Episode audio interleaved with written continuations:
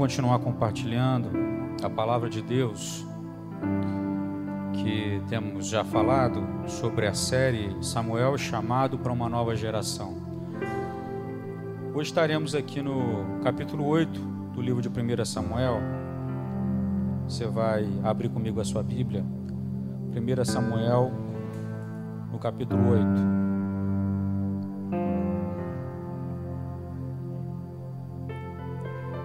Hoje nós vamos falar um pouco sobre escolhas. Vou pedir um pouco de copo, um pouco de água para mim. Capítulo 8 de 1 Samuel. Diz assim: Tendo Samuel envelhecido, constituiu seus filhos por juízes sobre Israel primogênito chamava-se Joel e o segundo Abias, e foram juízes em Berseba. Porém, seus filhos não andaram pelos caminhos dele, antes se inclinaram à avareza e aceitaram subornos e perverteram o direito. Então os anciãos, todos de Israel, se congregaram e vieram a Samuel a Ramá, e lhe disseram: Vê, já estás velho, e teus filhos não andam pelos teus caminhos. Constitui-nos, pois, agora um rei sobre nós para que nos governe, como tem todas as nações. Porém, esta palavra não agradou a Samuel, quando disseram: Dá-nos um rei para que nos governe. Então Samuel orou ao Senhor. Disse o Senhor a Samuel: Atende a voz do povo em tudo quanto te diz, pois não te rejeitou a ti, mas a mim, para eu não reinar sobre ele segundo todas as obras que fez desde o dia em que o tirei do Egito até hoje, pois a mim me deixou e a outros deuses serviu, assim também o faz a ti. Vamos orar. Pai, tua palavra está diante de nós, Deus, nós temos certeza que o Senhor quer falar conosco, então fica à vontade para ministrar o teu jeito, a tua maneira, Pai, para compreendermos o que o Senhor quer da nossa geração, o, Senhor, o que o Senhor quer de nós nesse tempo, Deus. Fica à vontade para falar a palavra de Deus e não palavra de homem. Em nome de Jesus. Amém. Amém.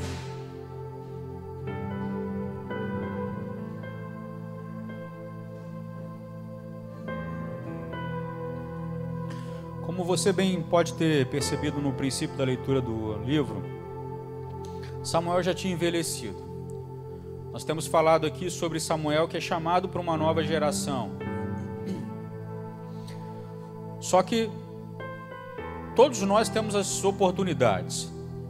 E as nossas oportunidades nós temos enquanto existem homens e mulheres ao nosso, de Deus ao nosso lado. Enquanto nós caminhamos com o Senhor e queremos caminhar o Senhor, as nossas oportunidades elas vão se fazendo presente. Mas chega uma hora que no meio do caminho a gente já não consegue mais contar com outras referências. E a Bíblia diz aqui que Samuel ele tinha envelhecido.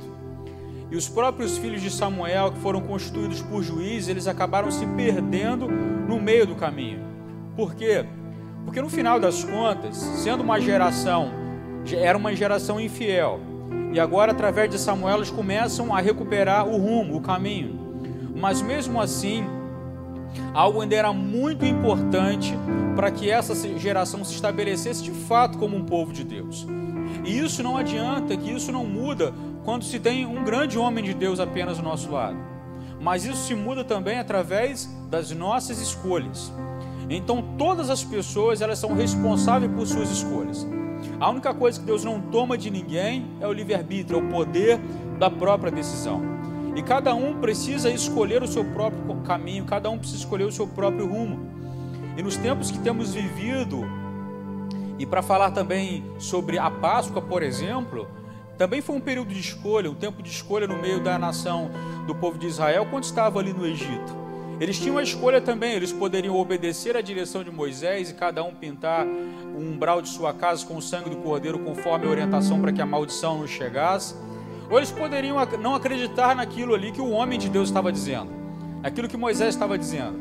Mas como o povo de Israel naquele tempo é, entendeu, ser, ser sábio, ouvir o conselho daquele homem de Deus que falava ali, eles fizeram aquilo e o povo de Israel foi livre de grande mal que poderia vir sobre eles.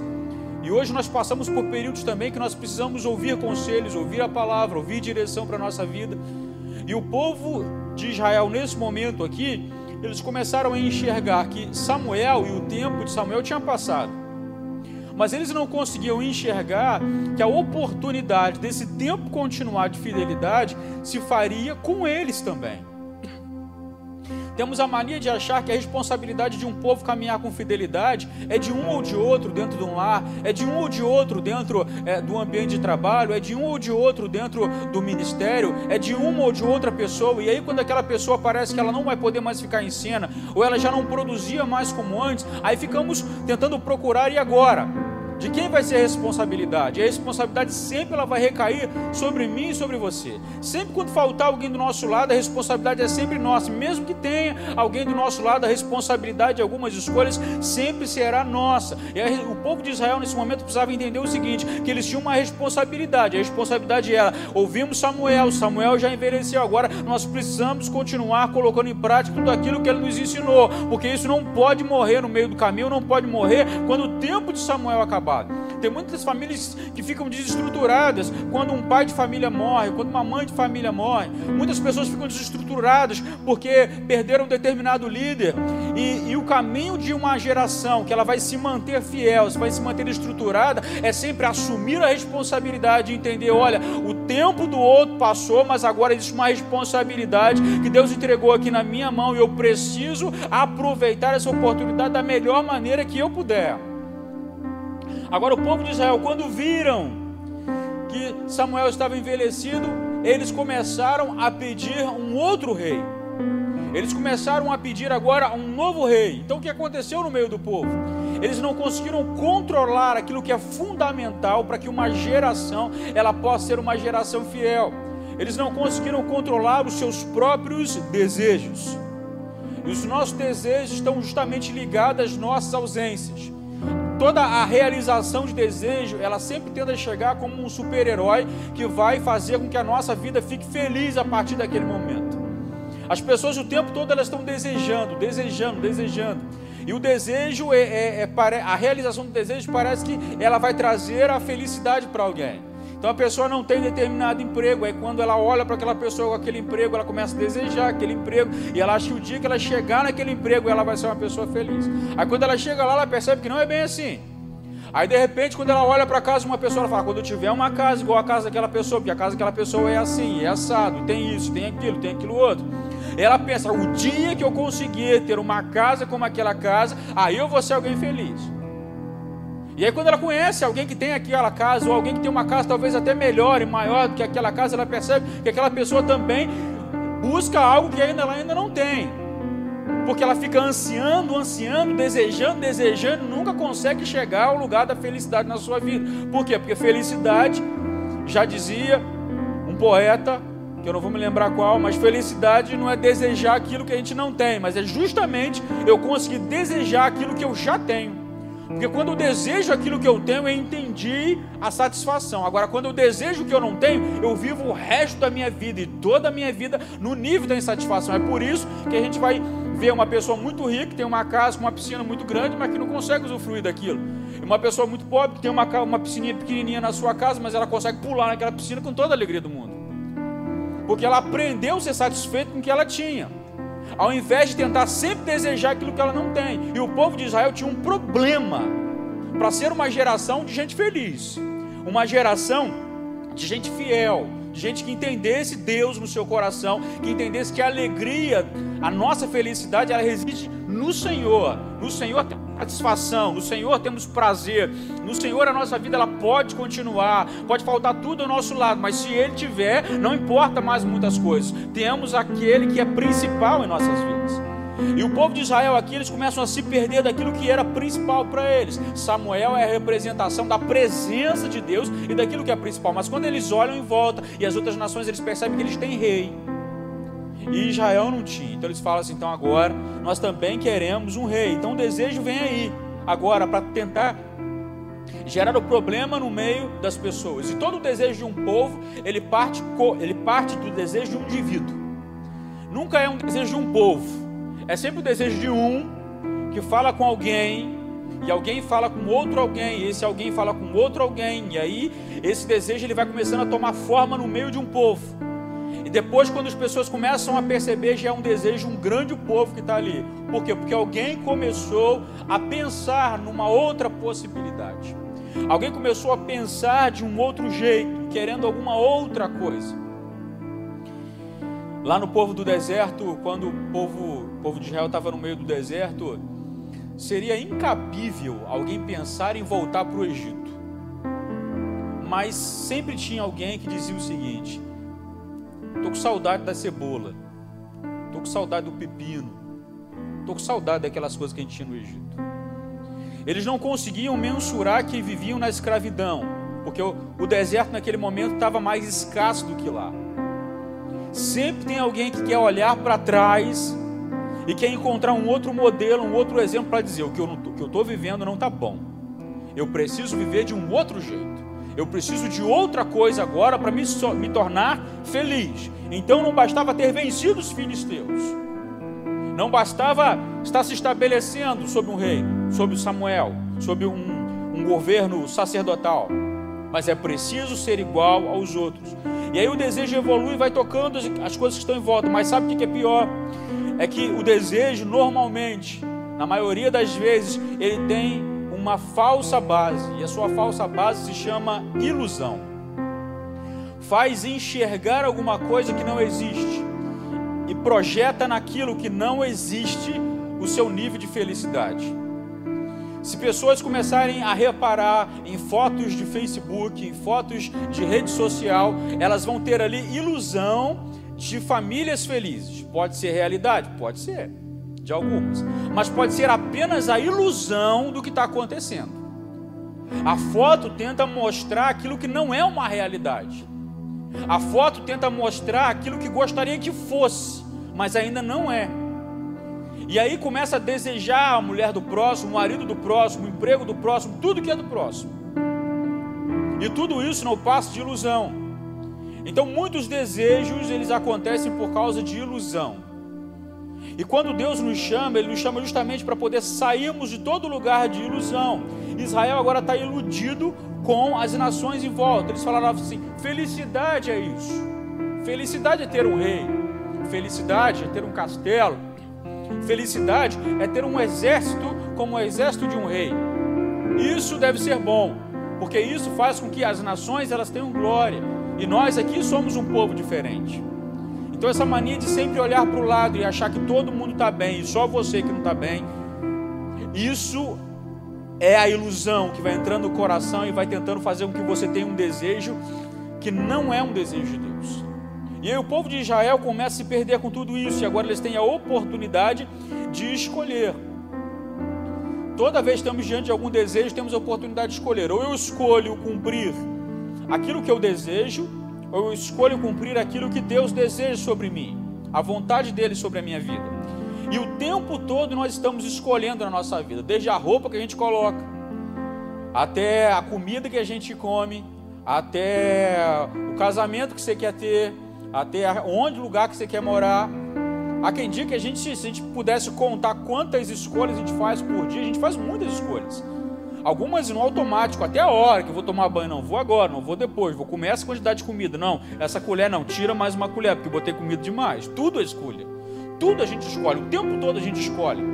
E esse tempo todo de escolha acaba trazendo muito estresse. Agora, tem escolhas que são pequenas, mas tem escolhas que são grandes escolhas. E essas grandes escolhas que nós tomamos na nossa vida, elas vão repercutir, repercutir por toda a nossa vida. Como já dizia outro, é muito fácil tomar decisões difíceis, é conviver com as decisões que tomou na vida. Então, as escolhas elas precisam ser tomadas, mas nós precisamos saber como tomar as melhores escolhas como decidir. Aí o povo vai até Samuel e diz para Samuel: Olha, nós queremos um rei como as outras nações. Nós também queremos ser igual aos outros. Nós queremos ser igual a todo mundo. Desculpa. Todo mundo tem rei. Então a gente quer ser igual a todo mundo também. Quantas vezes talvez você já se perguntou assim, que você gostaria de ser igual a outras pessoas, a ter o que outras pessoas tinham. Mas sabe o que é bom é que Deus ele olha para nós no meio do caminho e vai sempre nos trazer um alerta. No capítulo 8, ele vai fazer isso com a gente. versículo 9. Agora, pois, atende a sua voz, porém adverte-o solenemente e explica qual será o direito do rei que houver de reinar sobre ele. Continua no versículo 10. Referiu Samuel todas as palavras do Senhor ao povo que lhe pediam um rei, e disse: Este será o direito do rei que houver de reinar sobre vós. Ele tomará os vossos filhos e os empregará no serviço dos seus carros, e como os seus cavaleiros, para que corram adiante deles. E os porá uns por capitães de mil e capitães de cinquenta, e outros para lavrarem os seus campos, ceifarem as suas messes, e outros para fabricarem as suas armas de guerra e o aparelhamento de seus carros. Tomará as vossas filhas para perfumista, cozinheira e padeira. Tomará o melhor das vossas lavouras e das vossas vinhas e dos vossos olivais, e o dará aos seus servidores. As vossas sementeiras e as vossas vinhas dizimará para dar aos seus oficiais e aos seus servidores. Também tomará os vossos servos e as vossas servas, e os vossos melhores jovens e os vossos jumentos, e os empregará no seu trabalho dizimará o vosso rebanho, e vós lhe sereis por servos. Então naquele dia clamarei por causa do vosso rei, que houverdes escolhido. Mas o Senhor não os ouvirá naquele dia. Olha o que o Senhor está dizendo para eles: deixa eu tirar vocês da ilusão, deixa eu tirar vocês desse mundo de Oz, de achar que as coisas são tudo no mundo da fantasia. Vou falar algumas realidades para vocês. Está achando que quando você tiver isso, a sua vida vai ser perfeita? Deixa eu dizer uma coisa, não vai. Tá achando que quando você tiver o rei vai estar tudo resolvido? Não vai. Porque tem coisa que aparenta e tem coisa que está por trás. E o desejo dele, do Senhor para a nossa vida, não é, como diz mesmo a sua palavra, ele não tem um desejo sobre nós, um desejo de fazer mal. O desejo dele não é pensamento mal, mas o desejo dele é para nos dar sim o fim que nós desejamos mas é o fim que nós desejamos. E nós muitas vezes nós não conseguimos enxergar o que vem depois. Conseguimos enxergar apenas aquilo que está diante dos nossos olhos, aquilo que está naquele momento. E naquele momento Deus sabe, olha, isso aqui é uma enganação sobre a sua vida. Isso que você está querendo é uma ilusão sobre a sua vida. Não é isso que vai te fazer feliz. Não é isso que vai fazer com que você seja uma pessoa saciada, que você se sinta, se sinta cheio, se sinta pleno por dentro. Não é isso que vai resolver a sua vida. O que vai resolver a sua vida é você trilhar um caminho que, mesmo que pareça que é um deserto, mas você sabe que quando você passar por esse caminho, você vai chegar a um lugar melhor, a um lugar que você sonha, a um lugar que você deseja, a um lugar onde eu quero colocar você para habitar, e aí você ser sim, feliz plenamente na sua vida, quando você chegar na, nessa condição na condição que Ele quer, no caminho que Ele quer, e não no caminho que eu ou você acha que é melhor para nós. Então ele chega e dá um choque de realidade no povo através do profeta Samuel e diz: para de ilusão. Para de tentar enxergar a alegria onde eu não estou. Para de entregar, tentar enxergar a felicidade onde eu não estou. Para de tentar enxergar a realização onde eu não estou. Você só pode ter realização, felicidade plena e alegria no lugar onde Ele está. E não apenas no lugar onde você acha que pode estar. Então, a ilusão, ela sempre fala de uma visão distorcida. Ilusão é isso. Quem tem uma ilusão de ótica, parece que está enxergando uma coisa que não tem. Deseja tanto que daqui a pouco já começa a enxergar. Já deve ter visto naqueles filmes onde a pessoa está andando no meio do deserto e ela está com muita sede, muita sede, e de repente ela olha lá na frente, que no fundo ela tem uma ilusão. Naquela ilusão que ela tem de ótica, ela percebe que lá parece que tem água. E ela corre até aquele lugar, e quando ela se joga naquele lugar, ela percebe que só tem terra. Porque a vontade é tão grande que já não consegue mais enxergar a realidade, que já não consegue mais enxergar o que está diante dos próprios olhos. E é por isso que esse povo aqui ele vai ser marcado, marcado como um povo também obstinado. No versículo 19 a Bíblia diz: Porém o povo não atendeu a voz de Samuel e disse: Não, mas teremos um rei sobre nós. Olha, olha isso. O profeta vem, vem com a palavra de Deus e diz: Olha só, o caminho vai ser ruim, vai acontecer isso, vai acontecer isso, vai acontecer isso, vai acontecer isso. Aí ele disse: Não, mas mesmo assim nós queremos. E tem muita gente por aí exatamente assim. Ela sabe que vai ter algumas consequências no meio do caminho e Deus não está orientando. Não faça isso, não vai por aí. E a pessoa bate o pé e ela fala: Não, mas eu vou. Sabe, você que bate o pé e não quer obedecer a palavra de Deus, você não está pronto para ser uma geração fiel. Você não está pronto para ser uma geração que vai mudar as pessoas que estão em volta. Você não está pronto para ser alguém marcado pelo Senhor e marcar a vida das pessoas, porque só quer realizar a própria vontade, mas não consegue enxergar que a vontade de Deus é maior.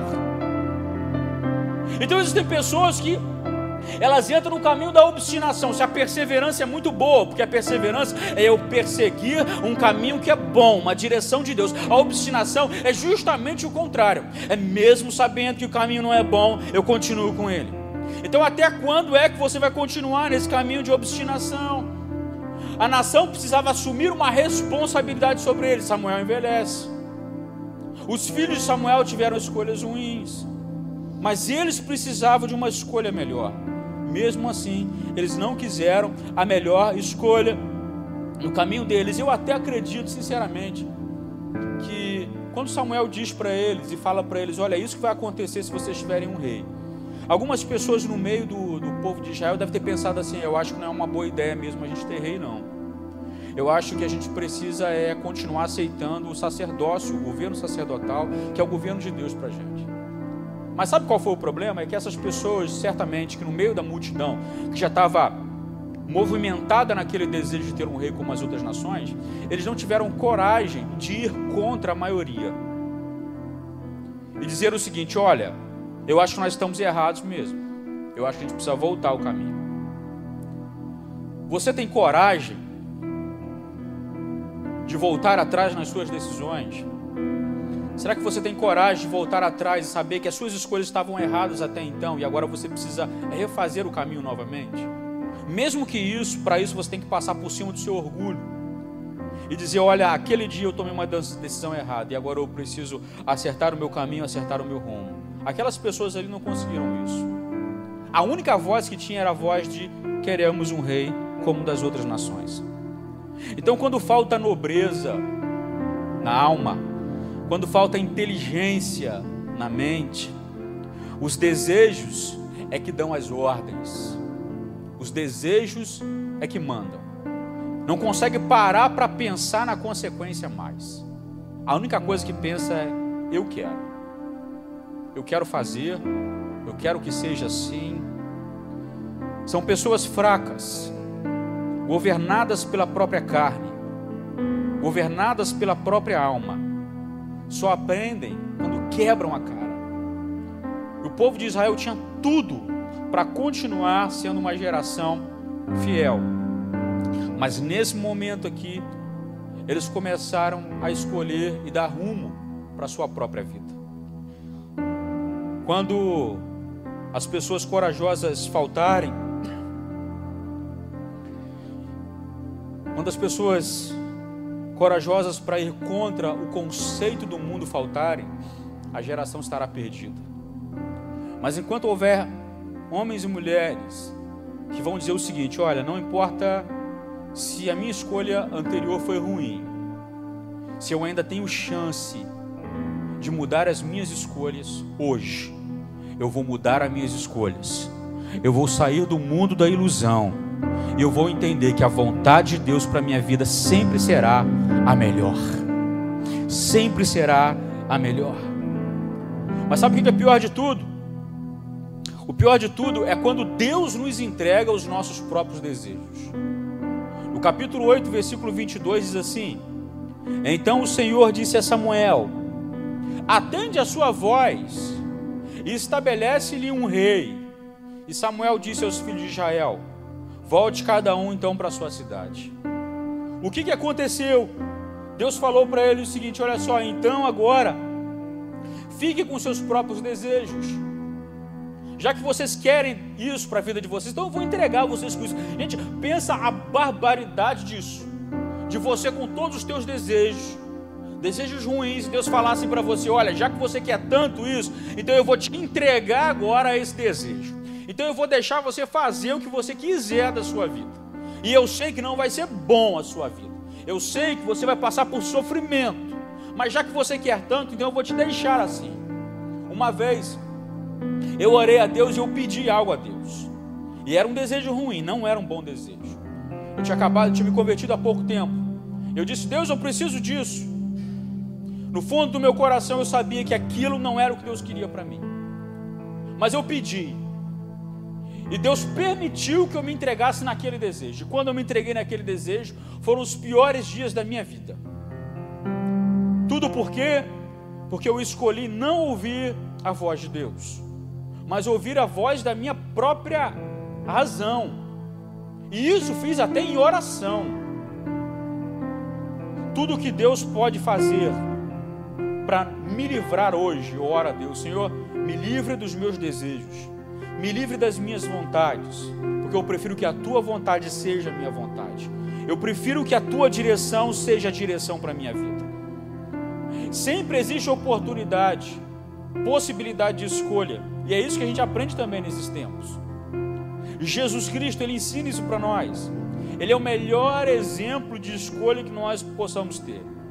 No livro de Lucas, no capítulo 22, versículo 42, quando Jesus está lá no Getsemane, a Bíblia diz que ele estava em aflição de espírito, e nessa aflição de espírito ele faz uma oração e fala: Pai, você sabe, se possível for, passe de mim este cálice, mas no entanto que se faça a tua vontade. Jesus, naquele momento, ele deixou algo muito claro para o Pai. Ele disse para o Pai: Pai, eu não quero ir para a cruz. Eu não estou com vontade de ir para a cruz. Estranho seria se estivesse, porque a cruz causaria dor. Deus conhece a mim e a sua vontade. Ele sabe muito bem o que nós queremos.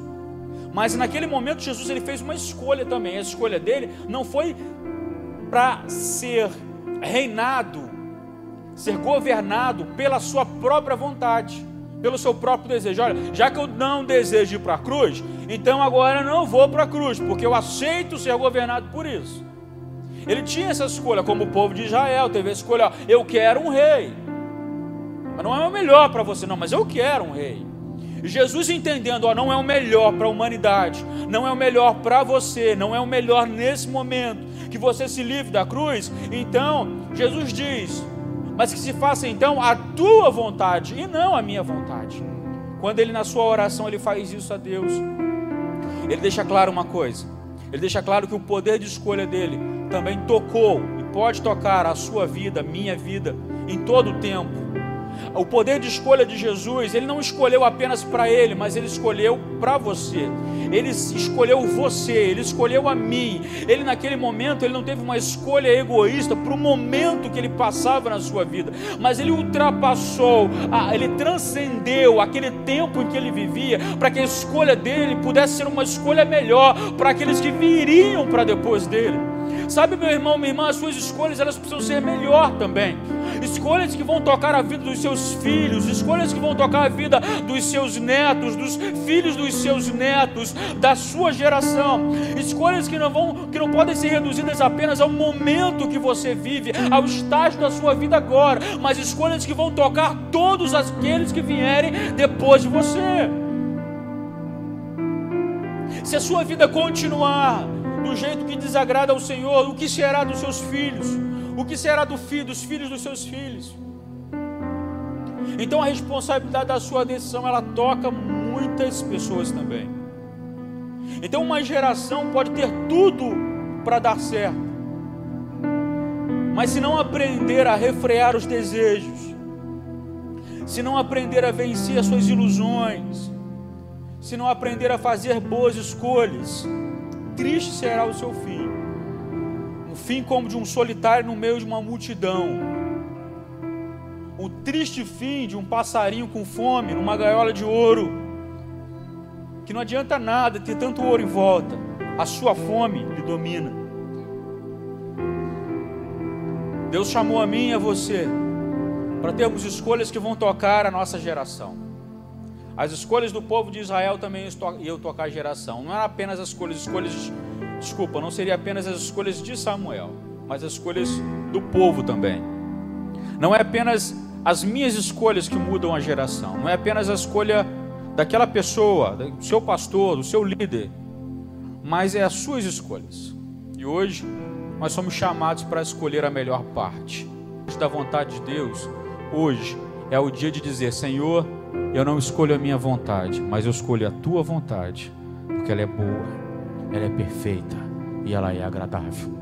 Se existe alguma ilusão do inimigo no teu caminho, em nome de Jesus, será quebrado, lançado por terra para a honra e glória do Senhor Jesus Cristo porque toda ilusão do diabo vai cair, assim como ele tentou Adão e Eva lá no jardim do Éden e colocou ilusão no coração deles, dizendo que a vida deles seria melhor, que eles seriam conhecedores do bem e do mal.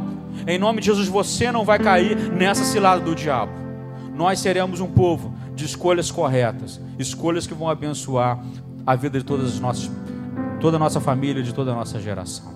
Fica de pé comigo em nome de Jesus Cristo, aonde você estiver.